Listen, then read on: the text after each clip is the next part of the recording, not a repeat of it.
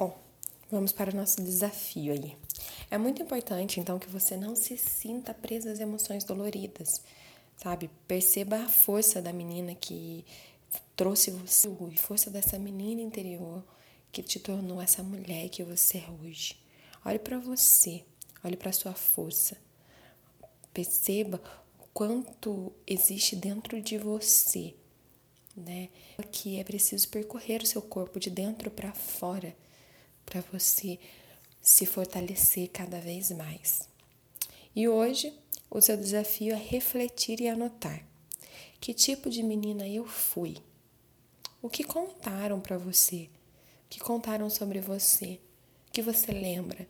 Se era uma menina mais quieta, uma menina mais alegre, uma menina mais cabisbaixa, uma menina mais agitada. Como você era quando criança?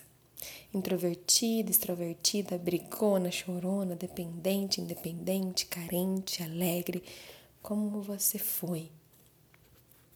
E na adolescência? Como foi a sua adolescência? Como você lidou com a sua primeira menstruação aí? Ela foi marcante? Ela foi assustadora? Foi legal?